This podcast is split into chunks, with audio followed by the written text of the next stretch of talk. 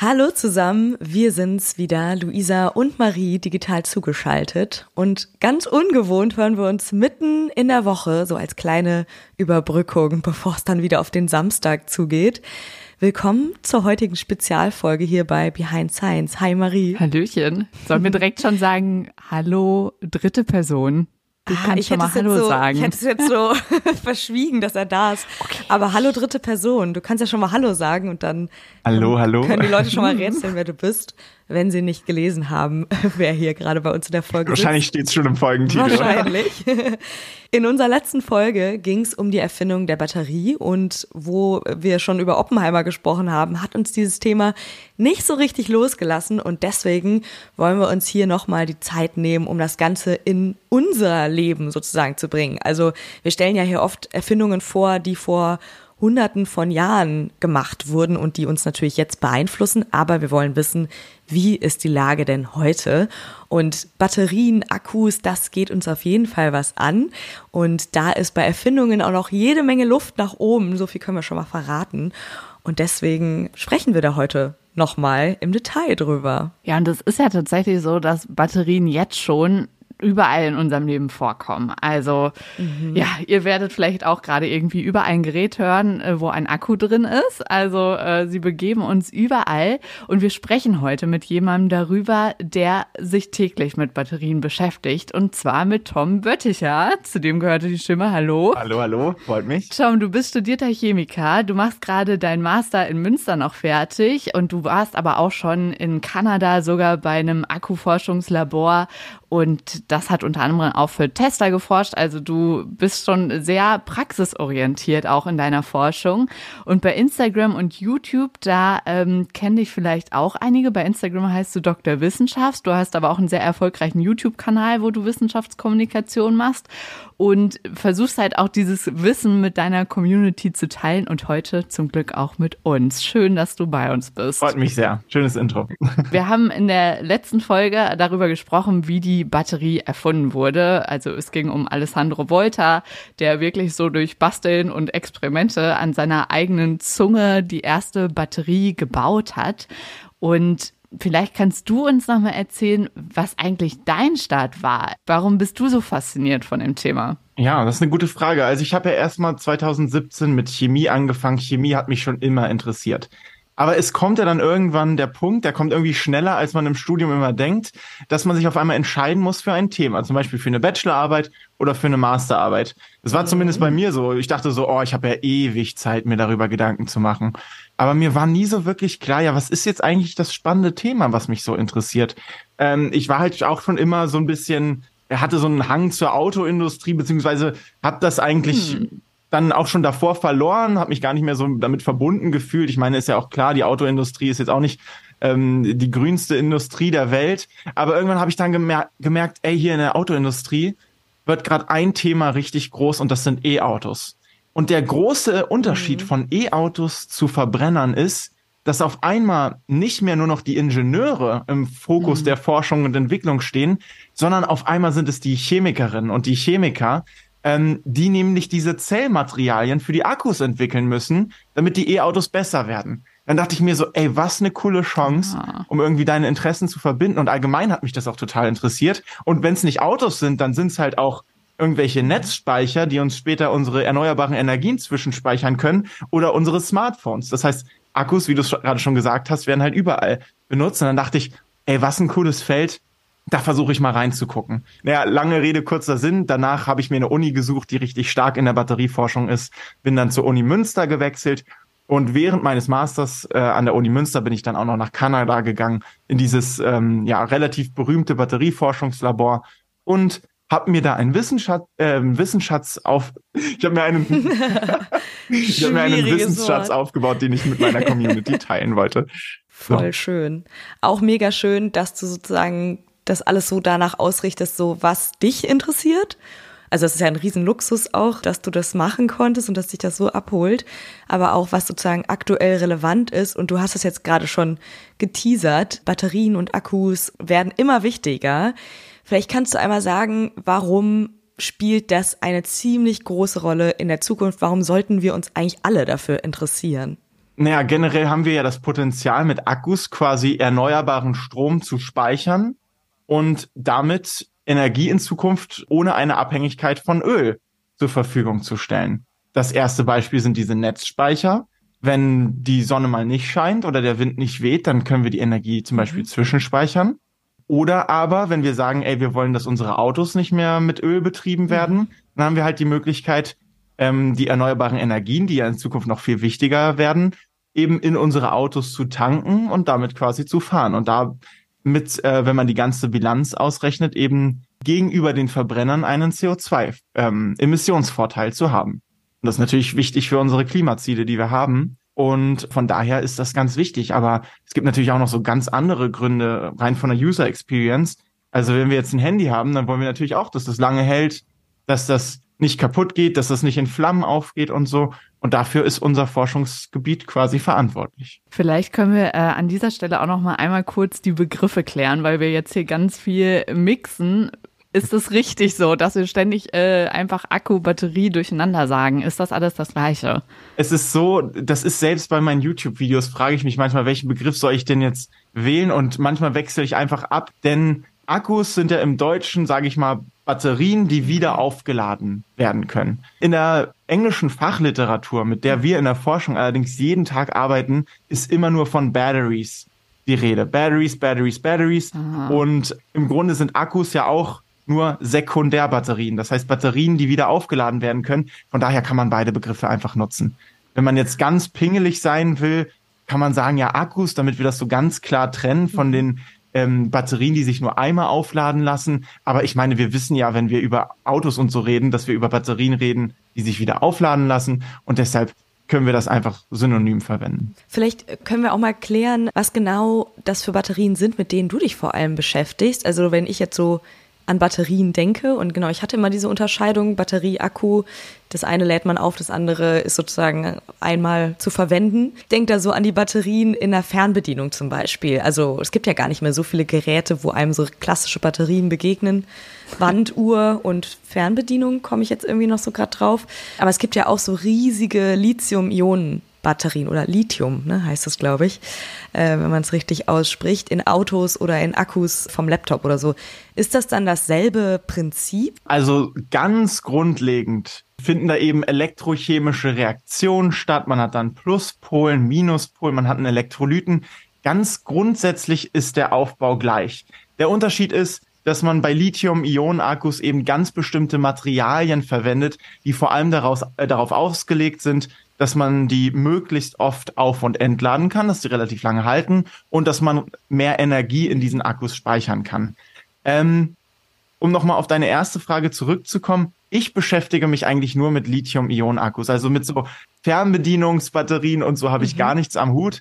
Ähm, der Grund ist, dass Lithium-Ionen-Akkus wirklich der Goldstandard sind und äh, ganz wichtig werden für Elektroautos, für diese Netzspeicher. Und ähm, das ist der Grund, warum da der größte Fokus sozusagen mhm. in der Forschung ist und auch der Grund, warum ich mich damit beschäftige. Und das heißt aber, diese Lithium-Ionen-Batterien, wäre das denkbar, dass die irgendwann auch in der Fernbedienung drin sind? Klar, ich glaube, das kann man sich auch schon kaufen, kostet halt ein bisschen mehr, lässt sich dann auf und wieder entladen, das geht schon. äh, der Vorteil von ja. Primärbatterien ist einfach, ja, du kaufst sie ganz günstig, machst sie in deine Fernbedienung, die braucht meistens nicht viel Energie und äh, dann hält die Fernbedienung ja trotzdem zwei Jahre. Weißt du, also Stimmt. manchmal lohnt es sich sozusagen nicht, ähm, diesen Schritt hin zur Lithium- oder Lithium-Ionen-Batterie zu gehen. Übrigens nochmal ganz kurz zu dem Fun Fact. Also Lithium ist ja das, was in den Medien immer irgendwie überall gesagt wird. Ähm, aber im Chemiestudium wurde uns eingetrichtert und da ja, gibt es so eine kleine, äh, sage ich mal, Konkurrenz zwischen diesen beiden mhm. Aussprachen, dass man besser Lithium sagt, ah. gerade wenn man in der Forschung arbeitet. Dann machen wir das jetzt das auch. Ist von diesem, machen wir auch. Das, das, das passt mhm. so ein mhm. bisschen besser überein mit diesem altgriechischen ähm, Ursprung, den dieses Wort hat. Also lasst euch nicht beirren, sagt, was ihr wollt. Ich sag gerne Lithium. Und manchmal wundern sich da auch Leute, warum ich das so sage. Aber wie gesagt, in der Forschung ist das so der bevorzugte Begriff. Du beschäftigst dich ja auch ganz viel mit so Fake News, ist vielleicht ein ganz guter Punkt, um darüber zu sprechen. Ja. Gibt so ein Gerücht über ja, dieses ganze Thema Akkus, was dich so richtig nervt? Also ehrlich gesagt, da gibt es viel zu viel und ähm, diese Gerüchte, die es quasi um dieses ganze Thema gibt, sowohl von den Leuten, die der, die der Thematik positiv gegenüberstehen, als auch von den Leuten, die der Thematik negativ gegenüberstehen, die haben mich einfach total genervt und das ist quasi der ganze Grund, warum ich meinen Kanal auf YouTube überhaupt gegründet habe, weil ich quasi mhm.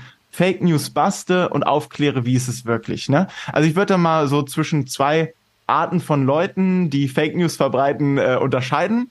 Da gibt es erstmal die Verbrennerbefürworter, die gar nicht zufrieden damit sind, dass ihr guter alter Ottomotor ähm, eingetauscht wird gegen Akkus und ähm, die verbreiten wirklich eine Menge Falschbehauptungen. Können wir gleich auch nochmal, wenn ihr das wollt, im Detail Aha. drüber reden. Ähm, also das, das ist das, was mich am meisten nervt. Aber dann gibt es auch noch von diesen Technologiebefürwortern quasi mhm ähm, diese Berichte, dass ja jede Woche ein neuer Super-Akku kommen sollte und alle Leute fragen sich ja, wo bleiben denn die ganzen Super-Akkus, ah. von denen uns schon seit fünf Jahren erzählt wird, dass sie alles revolutionieren und wir übermorgen quasi eine Reichweite von 1500 Kilometern in unseren E-Autos haben. Auch die nerven Die machen mich. Stress. Also ich versuche sozusagen der neutrale Mittelpunkt zu sein, der beide Seiten beleuchtet, aber eben auch ganz klar auf die Fachliteratur guckt. Und wenn ein Argument von der einen oder anderen Seite halt falsch ist, dann sage ich das halt auch ganz mhm. klar. Und man muss sagen, meistens sind vor allem von der Seite von der Verbrennerlobby, sage ich mal, ähm, gerade von denen gehen eigentlich die meisten Falschbehauptungen mhm. aus. Und du ordnest das dann ja ein, wenn wir jetzt mal so ein paar Sachen durchgehen. Ich, ich spreche häufiger auch mit Freunden mal darüber, die sich vielleicht irgendwie ein Auto holen wollen und dann heißt es immer, ja, E-Auto wäre eigentlich am besten, weil das hat man ja irgendwie schon so mal gehört und gelesen. Aber es ist ja irgendwie dann doch nicht so ganz nachhaltig, was die Stoffe geht, die, die da angeht, die darin verbaut werden, aber auch die Lebensdauer und dass es eben noch nicht so viele Möglichkeiten gibt, die Akkus im Auto zu recyceln und so weiter. Was, wie würdest du da argumentieren, wenn du so ein Gespräch auf einer Party hättest? Genau, also ich habe mich natürlich jetzt schon so oft damit auseinandergesetzt und so viele Skripte dazu geschrieben, dass ich eigentlich schon meine Standardantwort habe. Also erstmal ist es richtig, man kann nie damit rechnen, dass ein Konsumgut umweltfreundlich ist. Das wird niemals mhm. passieren. Es wird auch niemals ein umweltfreundliches T-Shirt geben oder ein umweltfreundliches Podcast-Mikrofon. Äh, natürlich ist das verbunden mit Rohstoffen, die dafür verwendet werden, mit Energie, die dafür aufgetrieben wird. Also wenn man richtig umweltfreundlich unterwegs sein will und keine andere Option hat, und das ist der springende Punkt, ähm, dann könnte man schon sagen, ja, ich fahre lieber Bahn oder kaufe mir kein neues Auto, das ist dann irgendwie umweltfreundlicher. Mhm. Ähm, aber es gibt zwei ganz wichtige Dinge, die man dazu wissen muss. Erstens, wenn ich über Umweltfreundlichkeit von E-Autos rede, dann vergleiche ich die mit Verbrennern. Und was die Leute oft vergessen ist, wenn sie irgendwie Nachteile von E-Autos aufzählen, die oft gar keine Nachteile sind, sondern die, äh, was einfach ein bisschen falsch ist, dann vergessen sie vielleicht ganz gerne mal das mit dem Verbrenner zu vergleichen. Und der hat wirklich eine miserable CO2-Bilanz. Ja, für die, für den äh, Abbau oder die Gewinnung von Öl werden zig Gewässer jedes Jahr, zig Billiarden Liter ähm, verseucht. Und im Vergleich dazu, mhm. wenn man sich das wirklich genau anguckt, CO2-Bilanz und so weiter, ist das E-Auto die bessere Alternative. So, und jetzt gibt es noch einen dritten Punkt. Wenn ich jetzt so ein ganz krasser irgendwie Ökonom wäre oder so, dann würde ich mir angucken, okay, was sind die wichtigsten ähm, Industrien in, in Deutschland? Und man muss das halt auch wirklich sagen, egal wie man der Autoindustrie jetzt ähm, gegenübersteht, aber das ist schon eine sehr wichtige Branche in Deutschland. Und da versucht man natürlich auch äh, mhm. irgendwie weiter mit der Technologie vorne dran zu sein. Und ähm, ja, aus dem Standpunkt gibt es dann natürlich auch noch mal so das Argument, dass man sagen kann, okay, wenn wir jetzt alle wirklich gar keine Autos mehr fahren, keine Ahnung, wie das jetzt gut für für unser für unsere Wirtschaft wäre. Ne? Das sind so die mhm. drei Punkte, muss jeder für sich selbst wissen, wie man da am Ende ähm, wofür man sich entscheidet. Aber ich gebe den Leuten sozusagen gerade auf YouTube die Tools dafür, da eben irgendwie ausgewogenere Entscheidungen zu treffen. Wobei Deutschland ja gerade in dieser E-Auto-Produktion schon auch hinterherhinkt, jetzt so im Vergleich mit anderen Ländern, China zum Beispiel. Ja, also der Unterschied ist ja, dass China diesen, äh, diese Möglichkeit halt schon sehr, sehr früh gesehen hat. Also wirklich schon seit 20 bis 30 Jahren geguckt hat, wie bauen wir unsere Akkuproduktion riesig auf, wie bauen wir unsere Autohersteller auf. Und die deutschen Hersteller äh, sind da halt ziemlich spät auf den Pfad gekommen, gerade erst nach dem Dieselskandal, dass sie wirklich gesagt haben, okay, äh, wir müssen jetzt hier uns irgendwie umdenken. Ne? Ähm, Also, ja, wobei sehen hätte man es können. Ne? Genau. Ne? Also, also was die, gerade wenn man sich täglich mit Autos beschäftigt, hätte man vielleicht drauf man kommen können. Man hätte früher drauf kommen können, auf jeden Fall. Und zum Thema hinterherhinken, also äh, die deutschen Hersteller sind natürlich immer noch riesig, ne? Und die bauen, wenn man das so vergleicht, immer noch gute Autos. Äh, das Problem ist nur mit der Akkutechnologie, ne? dass sie da wirklich relativ spät waren. Auch bei der Digitalisierung mhm. waren sie oft ein bisschen später und die versuchen jetzt alles, um ihre eigenen Fabriken in Deutschland aufzubauen um die Softwarekompetenz ins Haus zu holen und so. Also ich sag mal so, das Rennen ist jetzt noch nicht verloren, so schlimm ist es nicht, ne? Aber es ist natürlich schon so, dass die chinesischen Autohersteller immer relevanter werden. Ein Partyargument zum E-Mobilität geht, ist ja auch immer so, ähm, genau, Akkus sind nicht, nicht nachhaltig, weil sie nicht so lange halten. Können wir vielleicht gleich noch drüber sprechen. Aber auch, dass da ja zum Beispiel Lithium abgebaut werden muss, um da verbaut zu werden. Und da heißt es oft, davon gibt es ja gar nicht so viel oder es ist, ist schwierig, da äh, ranzukommen. Was sagst du zu diesem Argument? Also ist das, stimmt das? Kann man das so bestätigen oder widersprichst du da auch? Okay, kommen wir zuerst mal zum ersten Argument. Die Akkus, die halten ja gar nicht so mhm. lange. E-Autos sind ja jetzt nicht erst schon seit, seit zwei Jahren oder so auf dem Markt, sondern die ersten großen Teslas, die fahren irgendwie seit 2012 oder so rum. Und da gibt es schon viele Datenerhebungen, die zeigen, dass diese Autos oder die Akkus der Autos wirklich nach einigen hunderttausend Meilen sogar noch sehr gesund sind. Das heißt, die können locker mit dem normalen Leben eines Autos, was man so von einem Auto erwartet, mithalten. So, jetzt gibt es aber noch einen zweiten Punkt. Ähm, ich habe ja vorhin ganz kurz angeteasert, dass ich da in Kanada war. Und mhm. unser Labor in Kanada hat eine sehr, sehr berühmte Studie in der Akkuforschungswelt veröffentlicht. Und dieser Akku, den die da entwickelt haben, der wurde von den Medien als sogenannte One Million Mile Battery ja, hochgepriesen quasi. Und ähm, was wir gemacht haben, ist ähm, in diesem Labor in Kanada, dass wir nicht nur gezeigt haben, ey, äh, wir haben hier irgendwie eine Zukunftstechnologie und die könnte irgendwann mal so und so lange halten, sondern wir haben quasi die besten Akkumaterialien verwendet, die es gerade weltweit aus der Erfahrung aus diesem Labor gibt, haben das zusammengeworfen, haben den Akku möglichst schonend zyklisiert, das heißt möglichst schonend auf und entladen. Und der hat ewig gehalten, der läuft bis heute. Und One Million Mile, ähm, diesen Titel hat er bekommen, weil er irgendwann dann so viele Zyklen auf und entladen wurde, dass wenn man für einen Zyklus quasi berechnet, dass ein E-Auto damit so 350 Kilometer weit fahren könnte, dass man halt eben darauf kommt, dass ein Auto mit diesem Akku 1,6 mhm. Millionen Kilometer oder One Million Mile fahren könnte. So, der Witz ist aber, die Batterie war zum Zeitpunkt dieser Veröffentlichung noch lange nicht am Ende. Die läuft bis heute. Und wenn du es heute umrechnest, dann würde die ungefähr 3,5 Millionen Kilometer aushalten. Und die steht in einem Labor, oder? Also die ist in einem Labor und läuft die ganze Zeit da sein, ihre Zyklen durch. Die hängt, die hängt an so einer Wand und wird den ganzen Tag auf und entladen, auf und entladen. Bei 20 Grad unter optimierten Bedingungen, sage ich mal, aber dennoch zeigt das schon mal so, in welche mhm. Richtung es geht. Ne? Also es ist jetzt wirklich nicht so, dass ein mhm. E-Auto-Akku mit einem Handy-Akku zu vergleichen wäre, der irgendwie nach zwei Jahren schon dead ist, sondern äh, mhm. äh, in einem, in einem E-Auto-Akku hast du eine aktive Kühlung, die den Akku immer in seiner Wohlfühltemperatur lässt. Du guckst ganz genau, dass der Akku nicht an sein Limit gepusht wird, was in iPhones übrigens ganz anders ist oder in anderen Smartphones.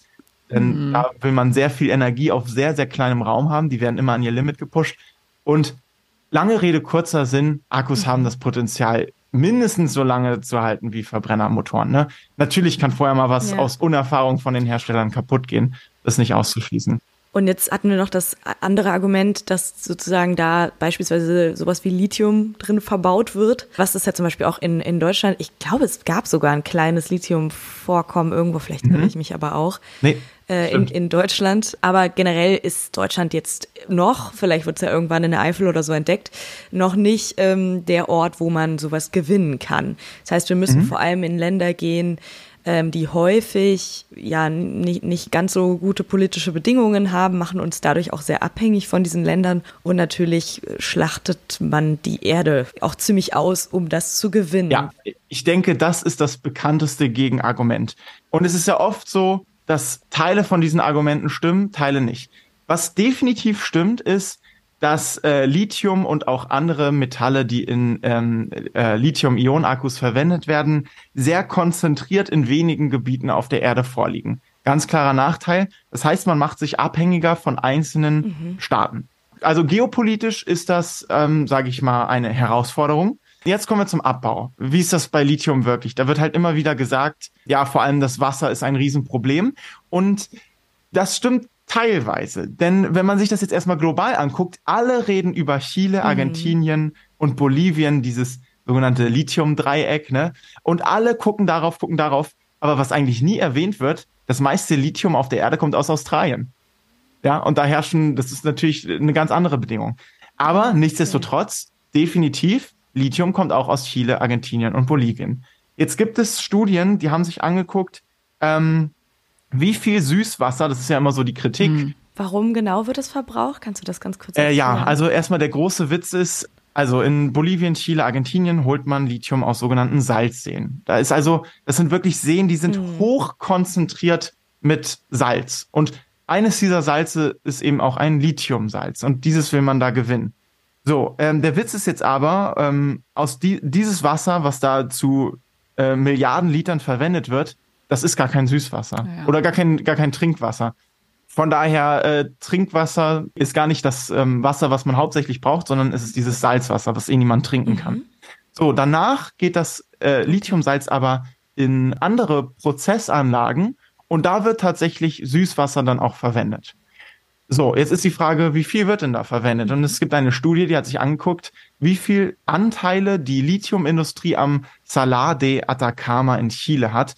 Und ähm, da sieht man ganz eindrucksvoll, dass tatsächlich die Lithiumindustrie deutlich unter zehn Prozent des Süßwassers in dieser Umgebung braucht. Viel mehr braucht zum Beispiel die Nickelindustrie, auf die komischerweise gar nicht geguckt wird. Ja, also die Probleme sind da und ähm, eins steht fest, der Verbrauch von Süßwasser ist immer ein Problem in trockenen Gegenden. Also ich will jetzt auch nicht, dass mir jemand sagt, ja, ist ja egal, ob das nur sechs oder sieben Prozent sind. Das ist halt trotzdem was. Ja, das stimmt. Andererseits, mhm. wenn man es dann schafft, und da bin ich ja auch absolut für, irgendwie Druck auf die Industrie zu machen und die, die Menschen, die dort leben, äh, ausreichend quasi dafür zu entschädigen, dass die dieses Süßwasser vielleicht nicht für ihre eigene mhm. Landwirtschaft mehr oder so brauchen, die halt deutlich weniger ertragsreich ist. Also wenn man alle an diesem Erfolg teilhaben lässt, dann wäre das eigentlich gar nicht mehr so das große Problem. Das Problem ist oft, wie mit den Menschen halt äh, umgegangen wird. Ja. Ne? Und ähm, mhm. ja, da hat die E-Mobilität, klingt jetzt ein bisschen makaber, aber da hatte die sogar einen positiven Einfluss, weil dadurch haben halt erst alle richtig hingeguckt. Ne, als es nur in Smartphones und Handys war, hat kaum jemand hingeguckt. Also lange Rede, mhm. kurzer Sinn. Da gibt's Probleme, hundertprozentig. Ja. Aber man darf nie vergessen, das ist auch immer eine Chance für diese Länder, ordentlich Geld zu verdienen. Ne? Weil wenn wir uns abhängig von denen machen, dann heißt das eben auch, okay, da lässt sich ordentlich Geld ja. verdienen. Und vor allem wird dieses Argument ja vor allem jetzt gebracht gegen E-Mobilität beispielsweise oder gegen Akkus mhm. in Autos, obwohl wir ja noch mit Verbrennern fahren und da kommt ja auch der Brennstoff irgendwo her. Die Kritik wird völlig vernachlässigt. Das ist, das ist, ich glaube, das ist so ein, so eine mhm. natürliche Skepsis, die ja auch nicht immer schlecht ist, die man gegenüber neuen Technologien hat. Weil eins steht fest, ist schon was anderes. Okay, man muss jetzt nicht mehr zur stinkenden Tankstelle, sondern man fährt zum mhm. komischen Ladegerät. Was passiert denn da jetzt? Wie mache ich denn das? Dann gibt's da oft noch diese Probleme mit äh, Ladekarten und so, ähm, dass man sich da irgendwelche Ladekarten kaufen muss. Das braucht man vorher nicht. Vorher konnte man einfach direkt bezahlen. Also so eine Grundskepsis, die ist völlig in Ordnung, die kann ich mhm. völlig verstehen. Aber schwierig wird's dann am Ende, wenn dann auf einmal so Argumente erfunden werden, die halt erstens vielleicht komplett falsch sind oder die dann den Verbrenner irgendwie so versuchen, in positives Licht zu rücken, ja. was ja komplett falsch ist. Ja. Also durch den Verbrenner sind wir ja, äh, das ist ja quasi eine Hauptursache, warum wir in diese ganzen Klimaprobleme erst reingeraten sind, warum wir uns von, vom Öl abhängig gemacht haben. Genau, und das versuche ich immer so ein bisschen zu transportieren. Also hundertprozentig, wenn du Rohstoffe willst, musst du abbauen, du musst in die Natur eingreifen. Traurig aber wahr, aber lass uns jetzt bitte nicht versuchen, irgendwie den Verbrenner gut zu reden, denn der ist es definitiv nicht. Und da ja. ist sich die Forschung ziemlich, ziemlich einig. Ja, und ist ja auch klar, dass jetzt E-Auto, also einen Verbrenner mit dem E-Auto zu ersetzen, nur richtig cool ist, wenn natürlich auch der Strom, mit dem jetzt dieser Akku geladen wird, auch nachhaltig und erneuerbar ist. Ähm, aber genau, deswegen sollte man natürlich trotzdem nicht damit warten, die Technologie schon mal voranzubringen. Dazu zwei Punkte. Erstmal, jeder sollte wissen, dass die aktuelle Studie, äh, Studienlage ganz klar sagt, dass die CO2-Bilanz von E-Autos heute schon mit dem heutigen Strommix besser ist, nach wenigen 10.000 Kilometern als bei Verbrennern. Aber du hast schon recht, das ist noch mal so ein, so ein extra Vorteil vom E-Auto. Du kaufst es sozusagen und es kann im Nachhinein umwelttechnisch getuned werden, dadurch, hm. dass der Energiemix halt grüner wird. Aber ganz klar ist auch, ja, dafür muss der Energiemix auch grüner werden. Und äh, da muss die Politik eben auch Druck machen. Ne? Also ich sag mal so, es ist vielleicht auch so ein bisschen Fehler von äh, der Fehler von manchen, das E-Auto so als eigenes Ding irgendwie zu betrachten. Das E-Auto ist quasi ein Teil einer großen Energie- und Verkehrswende, die wir jetzt vorhaben. Und es ist ein Teil und es funktioniert auch nur als ein mhm. Teil. Alleine, wenn wir nur Kohlestrom verwenden würden, mhm. was ja nicht der Fall ist, wäre es nicht so schlau. Das stimmt. Jetzt haben wir ja ganz viel über Lithium-Akkus gesprochen. Was bietet der Markt denn noch so an oder was ist denn vielleicht sogar in Planung? Weil du hast jetzt ja, obwohl du sagst, viele dieser Argumente muss man so ein bisschen von einem bestimmten Hintergrund betrachten, aber es gibt natürlich Argumente auch gegen Lithium-Akkus. Deswegen lohnt es sich ja auch zu gucken, was gibt es noch für Alternativen? Was gibt es denn auf dem Markt jetzt aktuell schon und Woran ja. wird geforscht für Alternativen? Das ist eine super interessante Frage. Also erstmal, du hast ja völlig recht, selbst wenn Lithium-Ionen-Akkus das Tollste sind, was wir haben, was sie übrigens elektrochemisch sind, dann ist ja immer noch das Problem, ja, warum sollten wir uns abhängig von mhm. einer Technologie machen? Es wäre ja irgendwie schön, noch so eine so eine zweite Technologie parallel zu haben, stimmt's? Und ja, daran wird gerade viel geforscht. Äh, was gerade vor allem in den letzten Monaten total im Hype war, sind diese Natrium-Ionen-Akkus. Mhm. Ihr müsst euch vorstellen, Lithium-Akkus mhm verwenden zu einem Großteil Lithium, Kobalt, Nickel, Kupfer.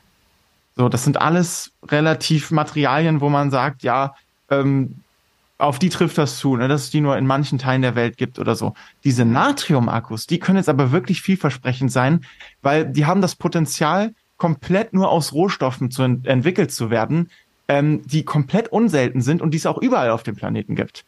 Also wir würden uns damit quasi unabhängiger machen von diesem anderen Markt. Was ist da alles drin? Also Natrium ist klar. Ja, also das ist wie bei der bei dem Lithium-Ionen-Akku. Da auch da gibt es nicht den einen Akku, da gibt es verschiedene Chemien und bei Natrium-Akkus ist das genauso. Also man könnte jetzt Natrium-Akkus bauen, wo man auch Nickel und Vanadium oder solche Stoffe einbaut. Es gibt aber auch das Potenzial, dass man sie zum Beispiel mit sogenannten Preuße-Schweiß-Analogern im Pluspol baut.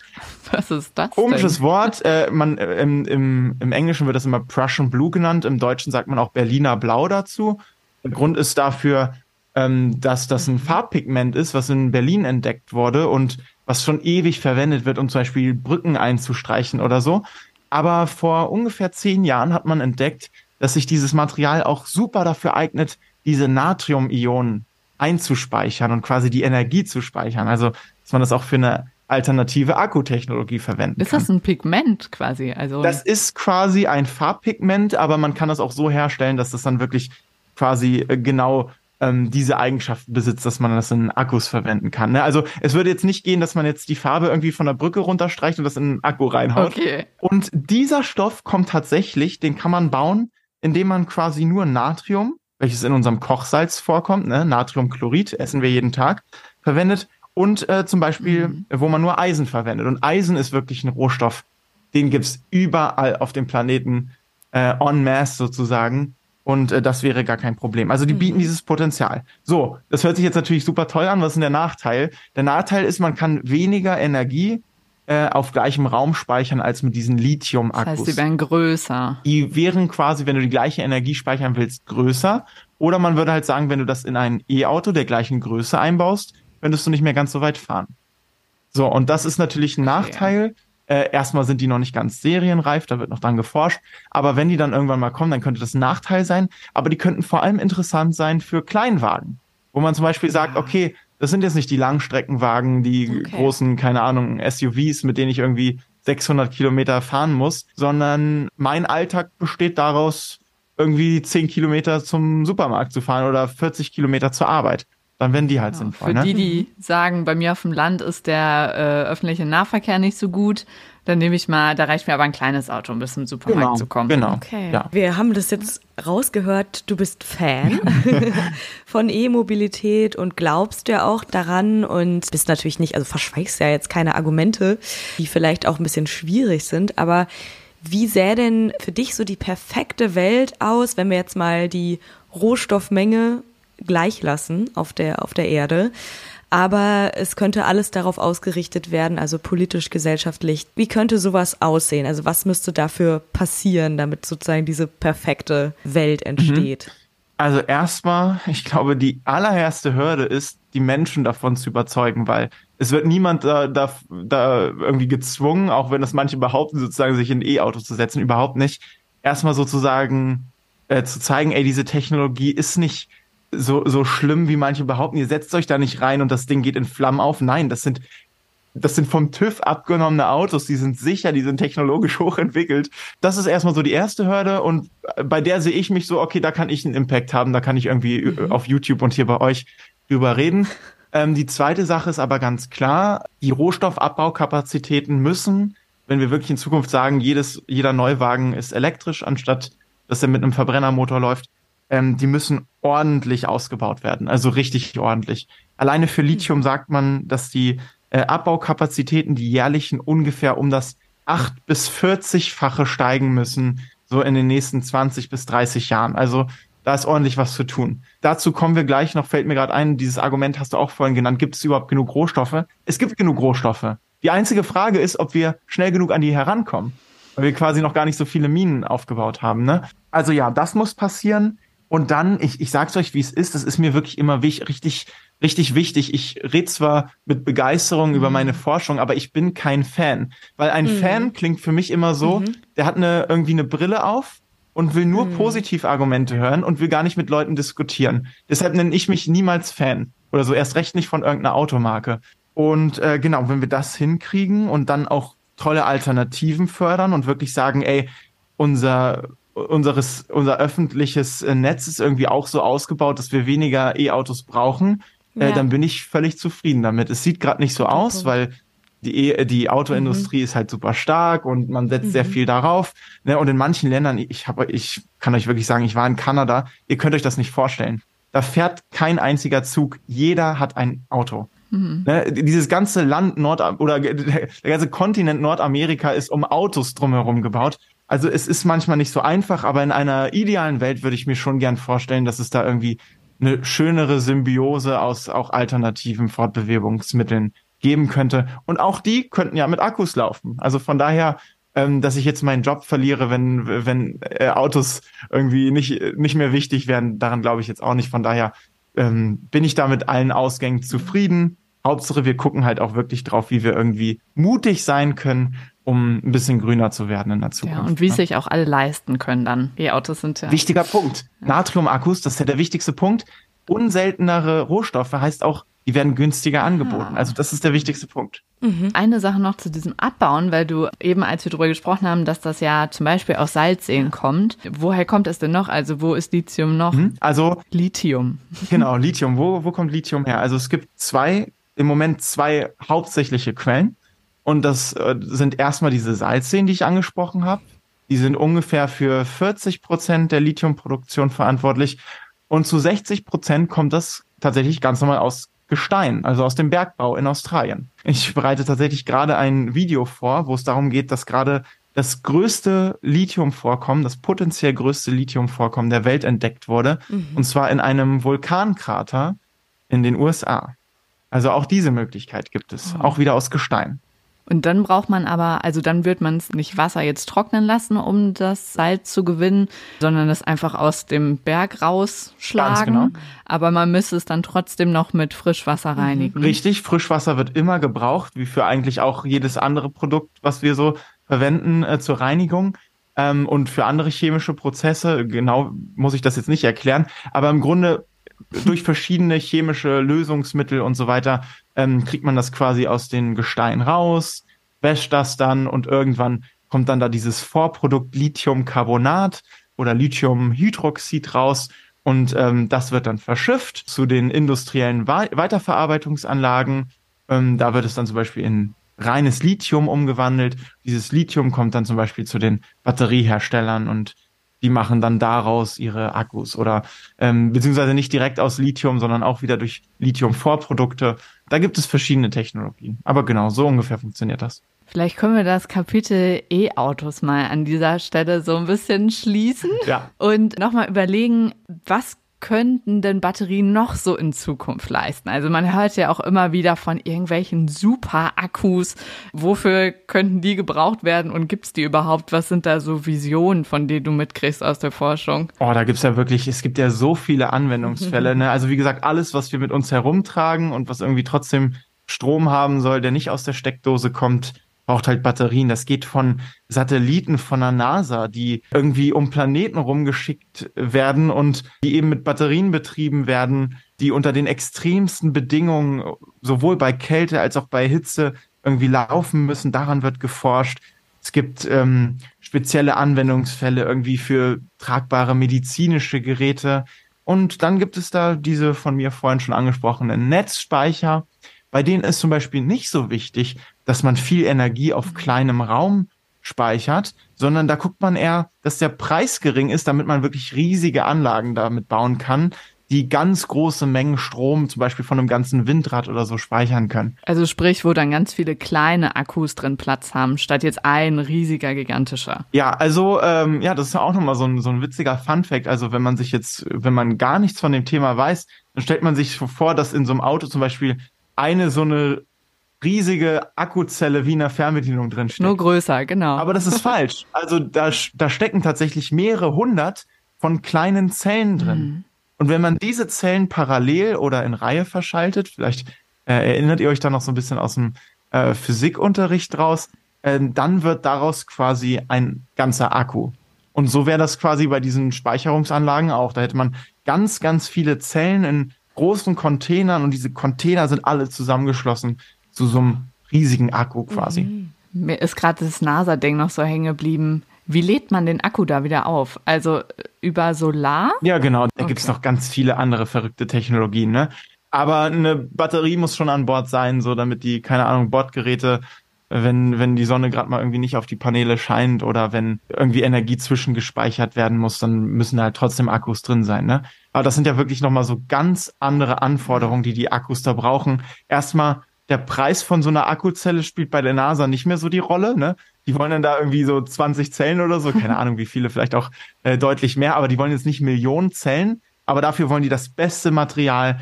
Die wollen irgendwie so eine ganz bestimmte Chemie, damit das äh, bei hohen Temperaturen auch noch läuft, haben.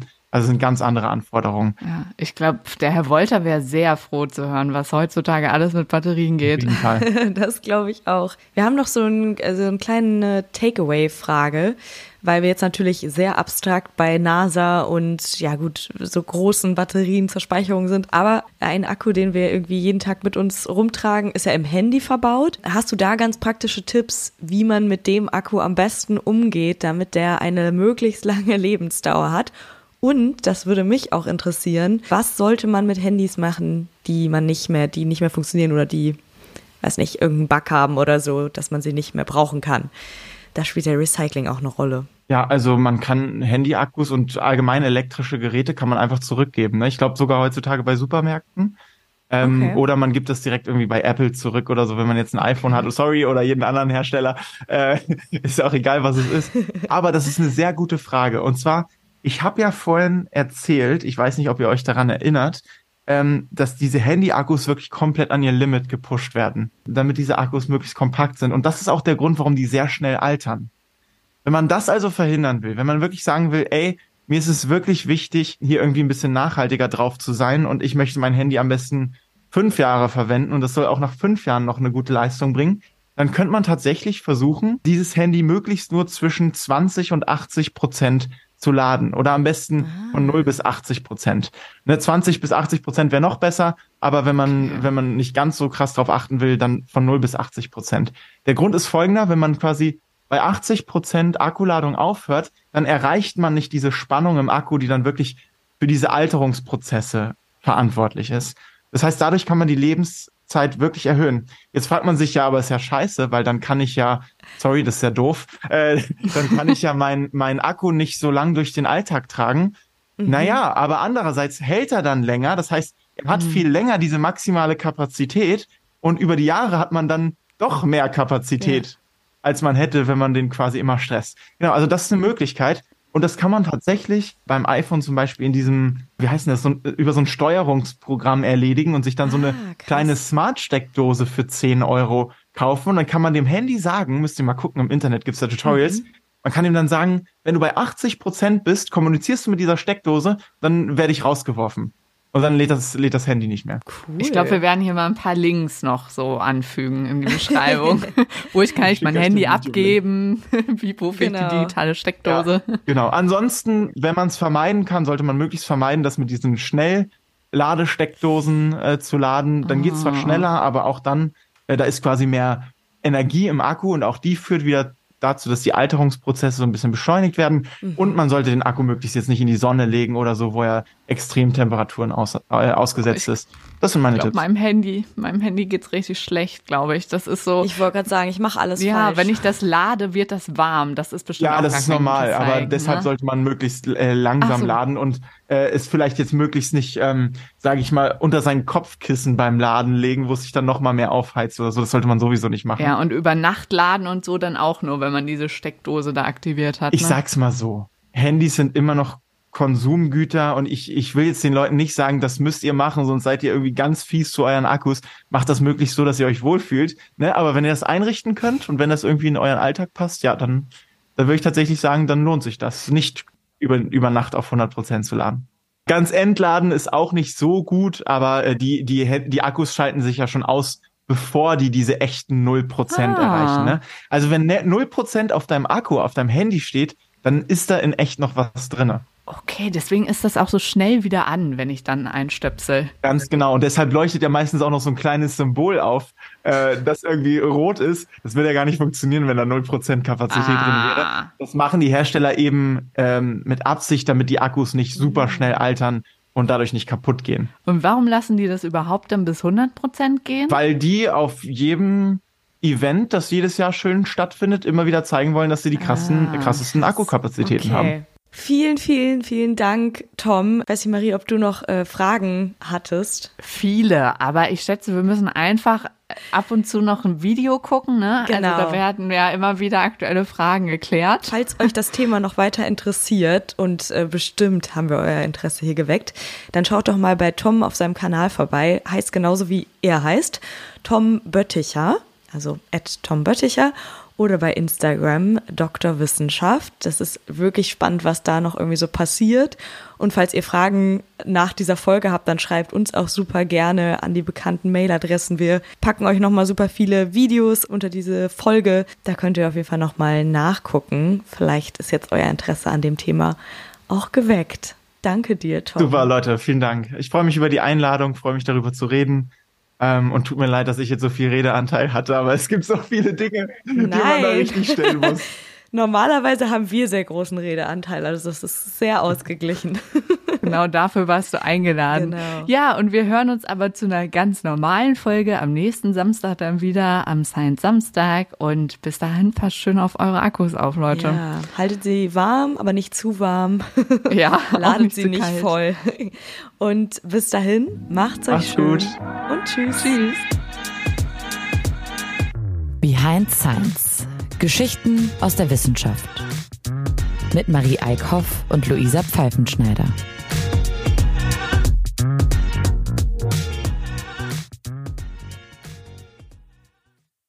This is your invitation to the intersection of versatility and design. The kind of experience you can only find in a Lexus SUV.